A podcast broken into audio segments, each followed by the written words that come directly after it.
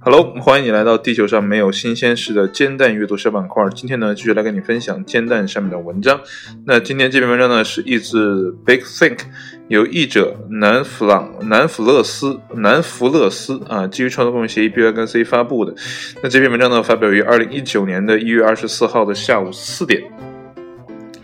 这篇文章呢，跟练字有关啊。文章的标题呢，叫做“让孩子练字真的有用吗？”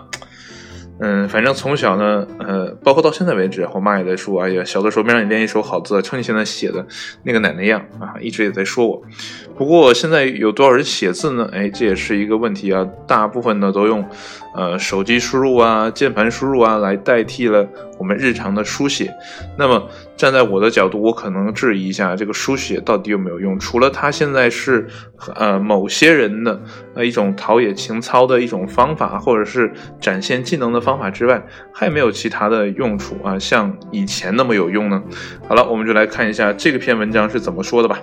那么无论中。美呢，教育当局呢都在不断的加大推行书法教育的力度，但开始呢有专家质疑这一举措的必要性。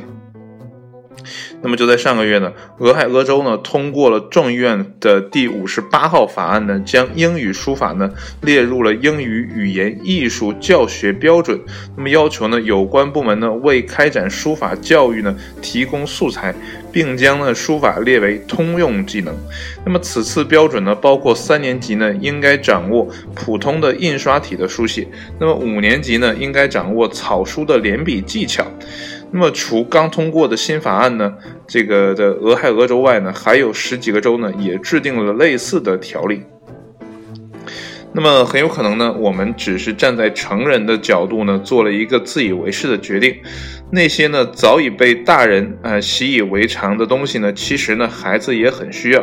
这样呢，完全由大人主宰的方式呢，是延续了好几个代的这个沟通日常。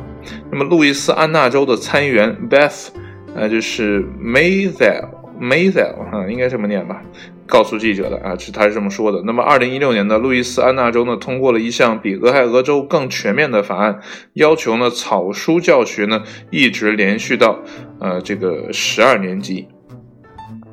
那么，在当今这个打字呢与语言识别为主宰的年代呢，书法的意义呢开始褪色了。那么，即使呢最频繁的应用场景呢署名，也因为呢数字密码和触摸板的出现呢，而变成了一种象征的艺术作品。那么，让孩子练字可以带来任何长期的好处吗？那么，首先呢，手写无论是否可被。称为书法，那么都被呃这个证明呢，可以发展学生的抽象理解能力。那么使用纸质的这个笔记呢的学生，比使用笔记本啊这个电脑的记笔记的学生的抽象理解能力呢更强啊。如果我们呢先撇开书法，单看手写啊，毫无疑问呢。它对孩子的发展呢是很重要的。那发表在《神经科学与教育趋势》上的一项研究呢，让呃未学习过文字的儿童呢，啊分组分别打字、临摹字母和图形，那么再让他们辨认。那么之后的研究人员呢，对儿童进行了 MRI 扫描，发现呢，最后能识别相同字符的呢，只有进行了书写动作的孩子啊。那么儿童书写时呢，表现出的大脑活动呢，与成人阅读和书写时的相同。那么研究的作者啊，这个叫 James 指出呢，手写要求孩子呢先进行计划再执行动作，而打字呢则不需要这些步骤。呃，这个习惯呢可以为日后的学习呢带来好处。那么手写的优势呢还会一直延续至成人。那么二零一四年呢，心理科学的一篇论文呢比较了使用纸质笔记和和依靠打字记笔记的学生，那么后者呢对概念性的这个问题的理解呢更差。那么研究人员呢表示，手写呢能够迫使大脑呢处理并重新构造信息，才制造了差异，并不是说呢打字呢就是不好的。啊，支持者呢只是认为学生不应该跳过手写而直接打字。那么总的来说呢，练字对孩子呢有好处。这种反复性的练习呢，可以培养孩子的计划执行的习惯，还可以呢锻炼孩子的抽象思维能力。那这篇文章读完了，那整个读下来呢，我发现哈，书写呢对于孩子还是蛮重要的。那么大人呢，可能呃也有有的时候也有必要去写一写字哈，或者说练练书法呢，让自己嗯沉淀一下啊，就是静一静啊。这个书法呢是一个不错的选择。还有中国的国画呀，我觉得都是一种修身养性的呃这样的 怎么讲叫可以产生心流的这样的活动吧。我觉得，呃，在正念的时候，也可以用书法呢来进入这样的一个状态。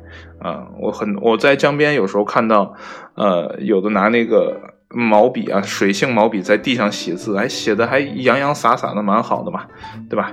没准呢，日后你的字呢也能卖上一个好价钱。不过呢，对于儿童来讲，呃，写字呢可能没有这么多呃附加的价值，比如说卖字啊，这个卖钱写字在人面前显摆啊。更重要的呢，还是锻炼孩子的这种呃大脑或者思维的这样的一个呃状态啊，让他呢能更好的去理解抽象的这样的一个东西。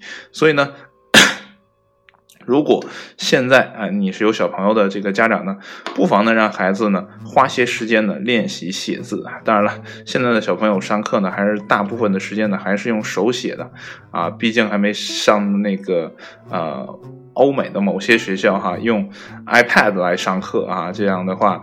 啊，这样无纸质的课堂教学呢，可能在国内呢推行起来还是比较费劲的，啊，所以呢，这也给我们国内的教育呢保留了一个很好的一个传统，就是啊手写，然后纸质的书，啊，所以呢，现在小孩可能不会呃遇到什么太大的麻烦啊，小朋友，但是到了大学呢，可能会有一些啊，好多人都不记笔记了，反正我上大学的时候。